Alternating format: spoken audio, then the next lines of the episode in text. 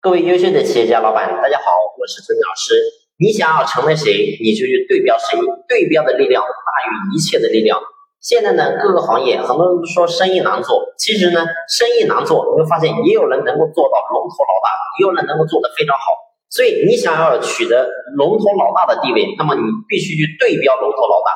所以过去呢，很多人说我要去搞创新，其实在中国，什么企业才适合创创新？真正能够适合创新的，永远是大企业，永远是像华为这种头部企业。那么他们应该是创新，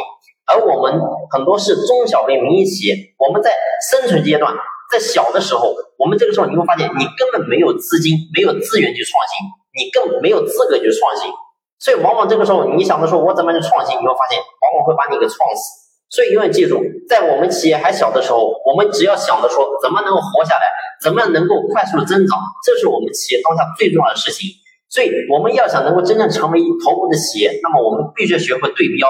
任何一个大企业，它也是从小企业一步一步走过去的。那么我们要学的就是它整个走的路径，然后它是怎么走的，我们去学习就行了。所以过去你会发现，很多人说，包括说像。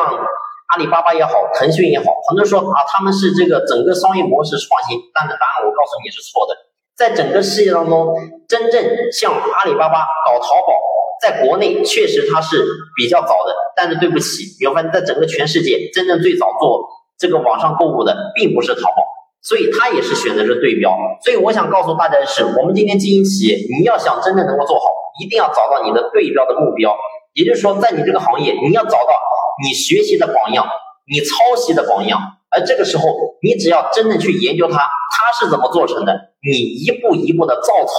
你会发现你也能够成功。好了，今天的分享呢就先聊到这里，感谢你的用心聆听，谢谢。